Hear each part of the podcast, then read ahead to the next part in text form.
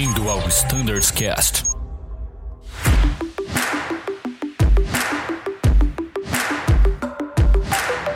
Fala pessoal, sejam todos muito bem-vindos a mais um Standards Cast. Esta que é a continuação da série que iniciamos com o chefe Edson sobre assuntos relacionados ao treinamento. Para esse episódio de hoje, convidei pessoas muito especiais. Ah, convidei aqui Pedro Raposo, o pai do PTO. Fala aí, Raposão, tudo bem? Bom dia, pessoal. Bom dia para todo mundo, para todos os ouvintes. Mais uma vez, sem palavras para agradecer a oportunidade de estar aqui com vocês nesse podcast e poder passar uma mensagem legal para todo mundo, tentar tirar algumas dúvidas. Legal, Raposão. Seja bem-vindo. Fica à vontade para contribuir aqui com o nosso conteúdo. Convidei também William Silas da Silva. Will, fala Will, tudo bem contigo? Fala Danilão, estou super bem e vocês? Primeiramente gostaria de agradecer o convite, tem sido uma honra para mim participar do podcast aí com vocês e espero elucidar as dúvidas que a gente vem a ter Legal, Will. Fica à vontade. Will, acho que o pessoal talvez já tenha ouvido falar de você, recebido e-mails teus, mas rapidinho, fala um pouquinho pra gente qual é a tua função na empresa e o que, que você faz exatamente, por favor. Claro, eu sou o coordenador de treinamento administrativo, né? E a gente é responsável por garantir toda a legalidade do processo, né? Tem uma equipe que trabalha comigo, que me auxilia bastante aí, que ela é desenhada pelo Gustavo, pelo Lucas, pela Letícia e o Marcelo. Então é, a gente está aqui para prover todo o suporte ao treinamento de pilotos. Legal, então basicamente o Will é o executor de todos os treinamentos, né, Will? E se dá alguma coisa de errado, é o Will que resolve. Ele é a equipe dele, né, com certeza. Legal, Will. Bem, fica à vontade, tenho certeza que você vai acrescentar muito também nesse podcast. O Will é meu amigo, tenho convicção de que ele domina essa área e com certeza vai trazer muita coisa legal pra gente aqui nesse bate-papo. Muito obrigado, Danilão. Bem, chefe Edson Scrignoli tá sempre por aí. Fala, chefe, tudo bom? Tudo bom, pessoal? Bom dia. É um prazer aí participar novamente da gravação do podcast, colocando toda a equipe do, do treinamento à disposição para ajudar, para esclarecer, para tirar dúvidas da melhor maneira possível. Legal, chefe. E adivinha quem voltou, pessoal? Quem está de volta? O Bruno Scardoelli finalmente está de volta. Fala, Brunão, tudo bem? Fala Danilo, fala pessoal que acompanha aí nosso Standards Cast. É um prazer estar de volta aqui, tava morrendo de saudade de poder gravar esses podcasts aí com vocês. E agora é de volta em grande estilo, né? Esse baita episódio aí com a participação do Edson, do Will, do Raposão, vai ser muito legal. Muito feliz de estar de volta, Danilão. Bruno, eu não queria dizer antes, mas eu acho que agora eu posso dizer o motivo da tua ausência, né? O que, que você acha? Ah, agora sim. é, o Bruno ele tirou três meses de férias nas Ilhas Maldivas, pessoal. Incrível. Longe disso, né, Brunão? Conta aí, o que, que você andou aprontando nesse tempo que você ficou distante aí? Seria muito bom, viu, Danilão? Tava até precisando de umas férias nas Maldivas aí.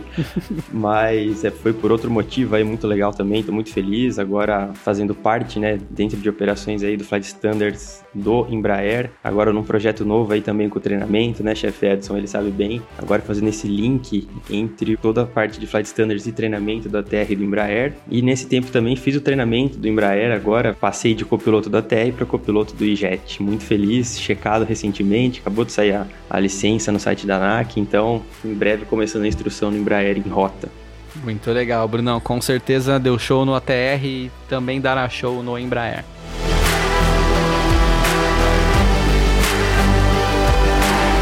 Bom, Danilão, mais uma vez, cara, é muito bom estar de volta. Eu tava tão ansioso para voltar que agora eu vou até roubar suas perguntas aqui na pauta. Então vou, vou começar direto com o Raposo aqui, pode ser? Tá autorizado, tá tranquilo. Valeu.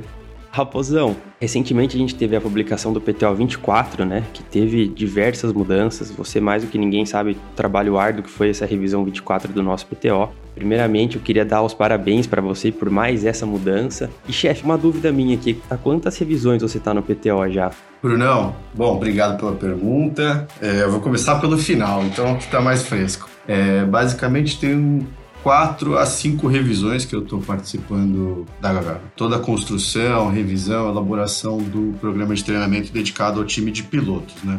A gente teve muitas mudanças agora no PTO 24. Já digo que não é um trabalho que eu faço sozinho, tem todo o empenho da parte de treinamento, da parte de flight standard. Os dois times trabalham muito em conjunto para a melhoria desse manual. E agora no PTO 24, acho que a principal alteração barra revisão que a gente teve foram os treinamentos EAD, né? Principalmente nos periódicos, Bruno, por conta desse cenário terrível aí que a gente está vivendo no nosso país. Né? É verdade, chefe, nem fale, cara. Então, agora falando desse AD, o que, que mudou na prática, né, pra gente, assim, pros pilotos? O que, que vai mudar no nosso treinamento? Basicamente, Brunão, a gente tem alguns currículos do PTO focando agora no treinamento periódico, em que a gente conseguiu, junto à autoridade, apresentar como vai funcionar o nosso treinamento EAD. A gente informa quais as plataformas utilizadas e todo o esqueleto e estrutura que a gente montou, visando atender a legislação, as instruções suplementares elaboradas pela ANAC, e a gente vai poder fazer à distância o treinamento periódico de muitos pilotos e garantir todos com carteira válida, enfim. Acho que a gente está muito focado numa retomada em boas notícias que em breve surgirão, e para isso acho que o Edson e o Will vão poder complementar muito ao longo desse episódio, mas a gente se antecipou de uma certa forma para garantir a legalidade desses treinamentos, mesmo numa época tão difícil de poder levar todo mundo para a Uniazul ou para suas respectivas bases para executar esse treinamento, que todo mundo aqui sabe é extremamente necessário para todos os pilotos. Que legal, chefe. Nossa, parabéns mesmo pelo trabalho. Aí deve ter sido bem, bem difícil, né? Numa questão de tempo muito curta, viabilizar toda essa parte desse treinamento, né? Ser aprovado pela ANAC, apresentar tudo isso. E agora a gente já está começando a, a sentir. Eu recentemente fiz, né? Esse treinamento AD, achei muito legal. Parabéns mesmo por todo o projeto. Agora, uma pergunta para o chefe Will. Chefe Will, você que cuida aí, que é o pai de todo esse treinamento dos pilotos, todos os nossos treinamentos serão realizados no formato EAD? Fala, chefe Brunão, tudo bem? Negativo. Por hora, os treinamentos de AVSEC e GCI previstos em nossos periódicos permanecem no formato presencial. Contudo, já iniciamos conversas com a agência reguladora, a ANAC, né, para iniciar com os demais no formato remoto. Tá? Uhum. É, até um complemento dessa informação, os demais currículos que intitulamos de diversos, sendo eles os cursos iniciais, transição, elevação, DGR inicial e diferenças Z2 no formato presencial, estamos estudando trazê-los também para o formato remoto, tá? Diante de todo o cenário que a gente vem vivenciando, então nada como a comodidade é, e segurança de, de nossa residência. Que legal, chefe. Que legal. É, alguns treinamentos não tem como, né? A gente tem que ir para a Azul para fazer. Exato. Mas acho que assim, quanto mais a gente conseguir nos preservar, né? Fazer esse treinamento de casa, como você disse, acho que melhor, né, chefe? Exatamente. Isso está muito em paralelo com a qualidade e segurança de todos, tá? Nosso maior pilar é a segurança, então assim, a gente tem, tem preconizado muito isso. A gente virou a chave no momento certo, tá? Então, é, essa é a nossa ideia realmente de, de trazer essa modalidade para um formato remoto, justamente para garantir a segurança de todos os nossos tripulantes. Show, muito legal.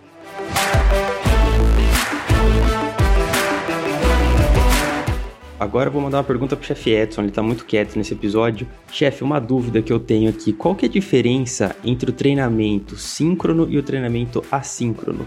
Legal a, a pergunta, é importante esclarecer esse tópico, né? Basicamente, pessoal, o treinamento síncrono, elas são aulas ao vivo, né? Então, o instrutor, através do aplicativo Microsoft Teams, ele pontualmente, no horário previsto da aula, ele vai utilizar um computador para ministrar essa aula ao vivo. Então não é uma aula gravada, né? É uma aula ao vivo. O instrutor ministra com o aluno. O instrutor tem duas telas, uma tela para conseguir passar a projeção à aula, né? A outra tela para acompanhar os alunos para ver quando o aluno levanta a mão, para tirar alguma dúvida. E esse é o treinamento síncrono. Nós temos também alguns treinamentos assíncronos, EAD. Esses treinamentos eles são disponibilizados numa plataforma de ensino à distância, né, na qual o piloto coloca aí o, o CPF dele, os primeiros quatro dígitos, e esse treinamento ele já está gravado, ele é um treinamento que não tem uma aula ao vivo, né? Essa aula foi programada. Um exemplo desse tipo de treinamento é o DGR,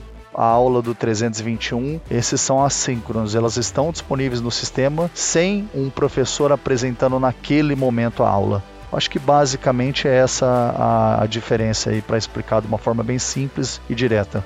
Muito legal, Edson. E até essa pergunta não estava na pauta, mas alguns colegas entraram em contato comigo perguntando, né? Porque eles falaram, ah, agora vai ser tudo EAD, e eu entrei no site da Uniazul EAD e eu não vi o treinamento por lá. Eu acho que seria legal a gente falar aqui a, a diferença do convite para esses treinamentos, né? Esses que são assíncronos, basicamente todos estarão no site da Uniazul. E os que são síncronos, né, que no caso vai ter um instrutor lá ministrando a aula, como que o piloto vai receber esse convite? Correto, é. Então o piloto fica sabendo que ele tem algum tipo de treinamento pela escala Sabre dele, né? Nós seguimos rigorosamente os horários, o que está previsto na escala Sabre. É uma informação que ele vai ter o teórico, mas não informa qual curso ele vai fazer ou qual tipo de aula, né?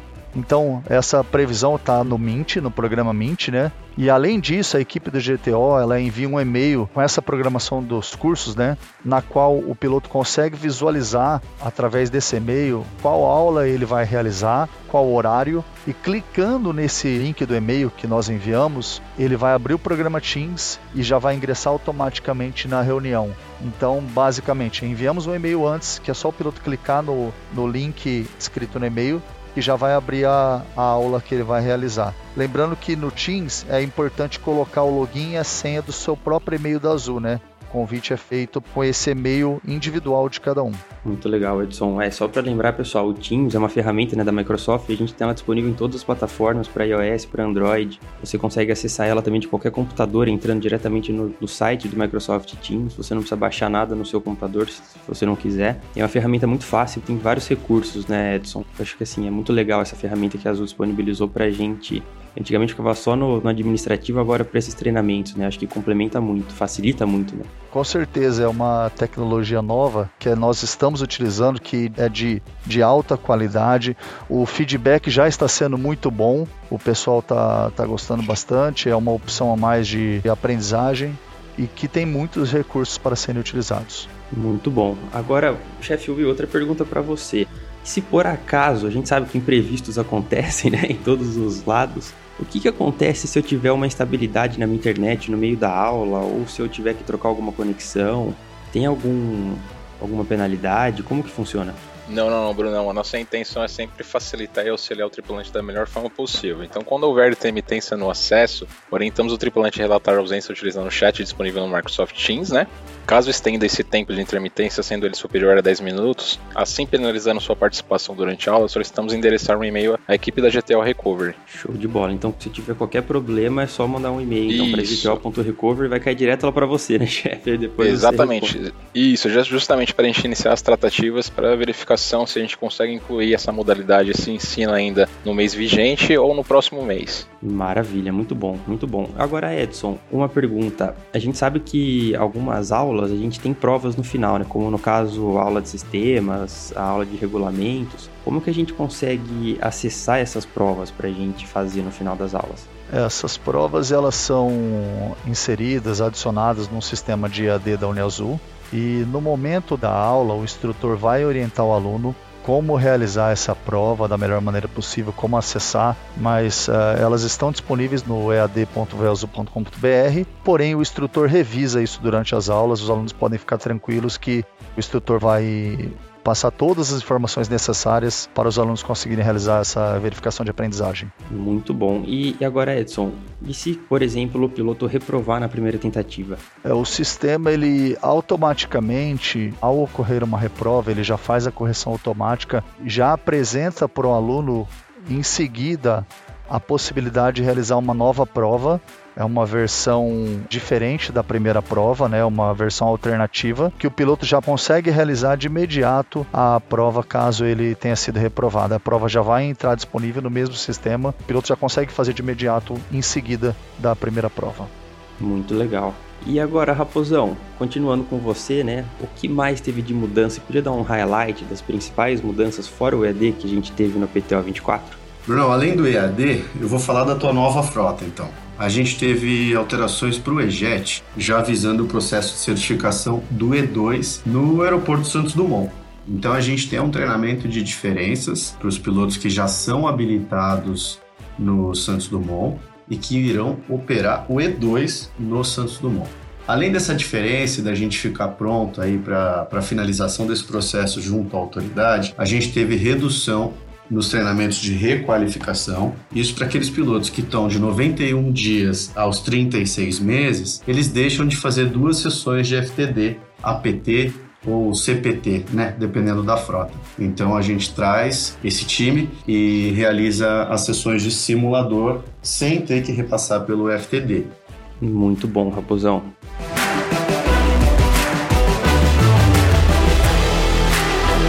Muito legal, Brunão. Feliz de ver você de volta, empolgado aí com o podcast. A gente sentiu bem a sua falta mesmo, cara. Mas, se você me permite, quero continuar aqui com algumas perguntinhas mais focadas ali no capítulo 9 do nosso MGO. Bem, a gente começou aquela série bem, bem técnica mesmo, com o objetivo de esclarecer algumas coisas sobre operações em emergência, né? Ah, quero fazer essa pergunta bem aberto, porque a gente tem como objetivo, então, acima de tudo, abordar e sanar as principais dúvidas relacionadas às operações em emergência, que logicamente a gente revisa a cada seis meses quando no simulador, tá? Você que nos ouve de casa, uma coisa muito importante é a seguinte: qualquer dúvida que vocês tiverem sobre o capítulo 9 do MGO, na verdade sobre qualquer outra dúvida técnica, fiquem sempre muito à vontade de mandar um e-mail pra gente. E se vocês quiserem que esse assunto seja abordado num bate-papo de um podcast, então vocês podem enviar aquele e-mail que vocês já conhecem, né, para standardscash@voiazul, e assim a gente vai abordar aqui junto com o pessoal do Flight Standard, junto com o pessoal do treinamento, a melhor resposta possível. Mas enfim, vamos direto ao ponto. Um fator que ainda gera um pouquinho de dúvida na aviação como um todo, eu diria, deve ser algo que se aplica à aviação mundial. Ainda há poucos dias eu estava ouvindo alguns áudios né, de controle de tráfego aéreo e eu percebi realmente em alguns contextos de outros países ainda assim uma dúvida sobre declarar ou não declarar o Mayday ou o PAN-PAN. E o nosso MGO traz bastante informação sobre isso, né? E a primeira pergunta que eu queria fazer é a seguinte, pessoal: em quais situações a gente tem documentado no nosso MGO que o Mayday deve ser declarado?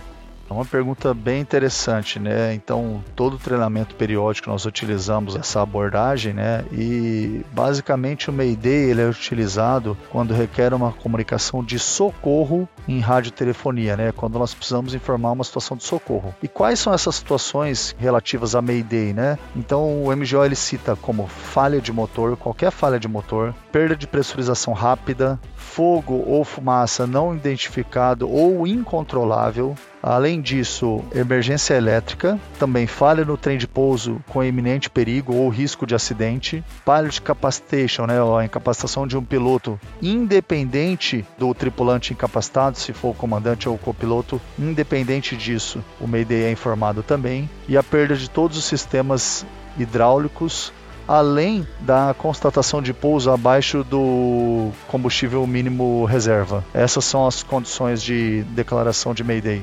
Legal, chefe. E é lógico que essa lista é uma lista é, sugestiva, né? Eventualmente pode acontecer alguma situação em que o piloto julgue ser necessário um socorro, uma assistência, uma atenção imediata. Nesses outros casos, vale sempre o julgamento e o bom senso do piloto em comando para utilizar essa fraseologia Mayday. Mas a gente sabe que existe também o PAMPAM, né? Em relação ao PAMPAM, o que, que o nosso MGO diz, chefe? Correto. O PAPAM ele é relativo a uma situação de urgência, né? É uma condição que coloca em risco as pessoas ou as aeronaves ou outro veículo em relação à segurança, mas ele não requer uma assistência imediata, né? Então essa é a diferença do PAMPAM para o Mayday. Legal, então são condições um pouco menos severas, por esse motivo a gente requer ali algum tipo de assistência, mas não imediata, não, não existe um, uma necessidade de socorro instantâneo àquela aeronave. Legal.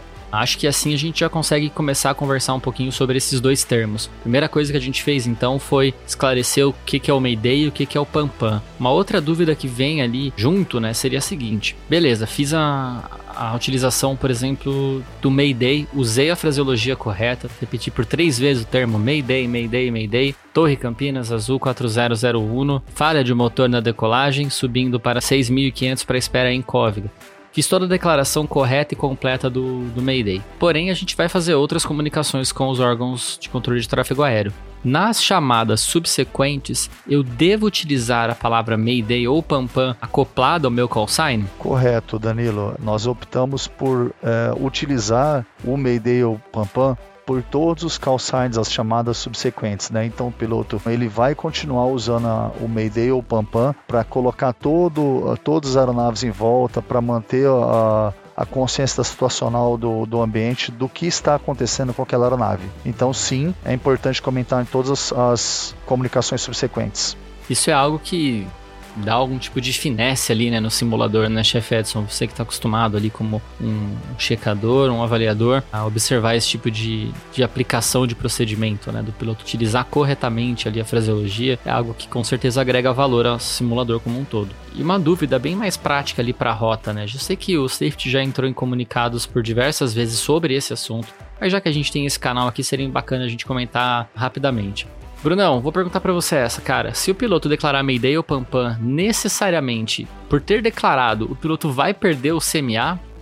Bom, Danilão, essa é uma pergunta muito boa. Isso é uma AFA que se criou né, na rota, acho que não só na Azul, mas como na aviação geral. É, essa parte do CMA, eu acho assim que é muito relativa, né? Se você teve ou não um incidente, um acidente grave. Na maioria dos casos, você não perde o seu CMA, você pode declarar um Mayday ou PAMPAM se você né, se enquadrar numa daquelas situações que o comandante Edson falou, mas você não precisa ficar com receio de utilizar essas mensagens, declarar essa, essa urgência, né, esse socorro, por medo de perder o seu CMA. Isso não está ligado, uma coisa não está ligada diretamente à outra, né? Vai depois do julgamento do CENIPA, da análise técnica deles do acidente ou do incidente que você teve. Pois é, e às vezes o, o colega não vai declarar nada, mas vai ser classificado como um acidente ou um incidente grave, enfim, e vai ser necessário refazer o exame médico. Então, a fraseologia utilizada não implica em absolutamente nada na avaliação da severidade ali da situação. Né?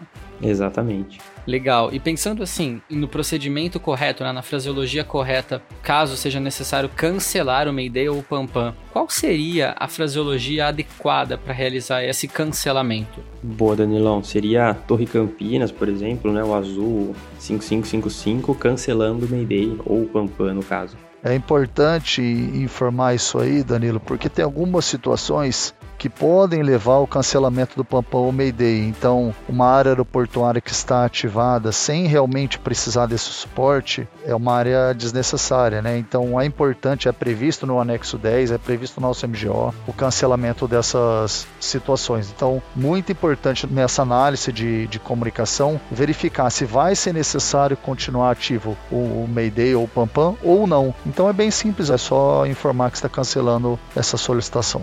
É isso aí, pessoal, show de bola. Você que nos ouve aí de casa, se você tem alguma outra dúvida sobre o capítulo 9 do MGO, fique à vontade para nos procurar. E a gente vai falar no próximo episódio, então, sobre outros assuntos a mais, tá? A gente quer falar sobre descida de emergência, a gente quer falar sobre procedimento de interrupção de decolagem, né? Uma manobra de RTO. Enfim, a gente quer falar sobre falhas de motor, estouro de pneu, problemas relacionados ao trem de pouso, alijamento de combustível, enfim, tem muito conteúdo legal. E se você tiver qualquer dúvida nesse sentido, envie para a gente debater aqui, tá bom? Acho que deu, né, Brunão? Vamos encerrar por aqui? O que, que você acha?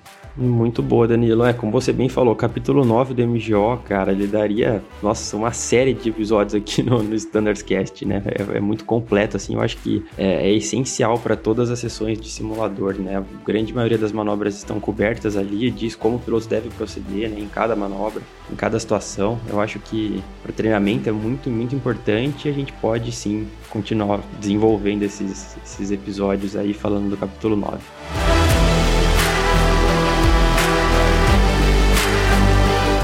Bom, pessoal, você que acompanhou esse episódio, que tem acompanhado a série da, da GTO, espero que vocês estejam gostando. Como o Danilo já falou no meio do episódio, fiquem à vontade para sugerir qualquer assunto que você ache legal, não só o capítulo 9 do MGO, como capítulo 6, capítulo 3 ou alguma outra dúvida de treinamento que você tenha. E, infelizmente, a gente está chegando ao final desse episódio. Gostaria de passar a palavra final aos nossos convidados, agradecendo já de primeira mão a todos por essa participação. É, a alta cúpula aqui do treinamento da Azul presente, né, Danilão? Que honra, né, gravar com esse pessoal. Que honra.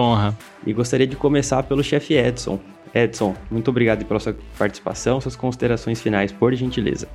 Para a gente do treinamento é um prazer participar do podcast, é uma honra e novamente coloco à disposição toda a equipe de treinamento da nossa gerência para tirar qualquer dúvida dos pilotos, qualquer situação que eles queiram comunicar sobre o treinamento, estamos à disposição. Cada coordenação tem um e-mail individual, né? coordenacão.atr, coordenacão.e190, coordenacão.a320, A330 e coordenacão.b737. Então esses são os e-mails individuais de cada coordenador de equipamento de cada aeronave da frota, né? Então estamos à disposição e muito obrigado por fazer parte novamente do podcast.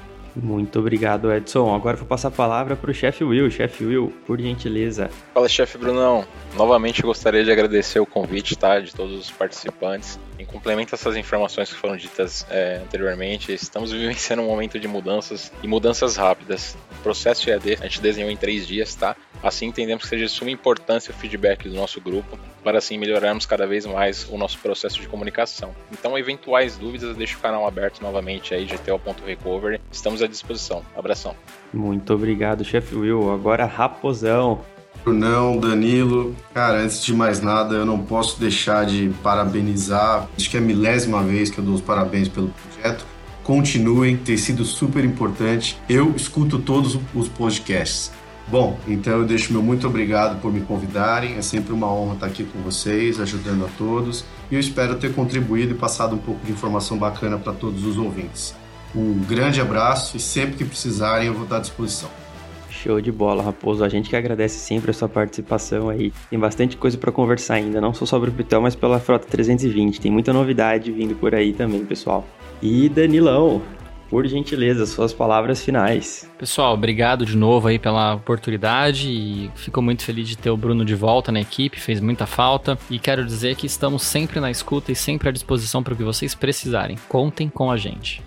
Isso aí, pessoal. Obrigadão, Danilo. Mais uma vez, uma honra voltar aqui ao podcast. Tava com muita saudade, senti muita falta das gravações. A gente se diverte muito aqui e sempre nessa busca de passar um conteúdo de maior qualidade para todos vocês. Bom, gostaria de deixar o nosso canal sempre aberto através do e-mail standardscast.voiazul.com.br, dizer que a nossa série de episódios sobre a GTO continua, tem muita coisa legal ainda pra gente gravar. E pessoal, reforçando aqui mais uma vez, qualquer dúvida, qualquer sugestão, ou treinamento de simulador, eu gostaria de saber mais sobre esse tópico, fique à vontade para enviar a sua sugestão pra gente. Muito obrigado por nos acompanhar nesse episódio, tenham todos ótimos voos e tchau!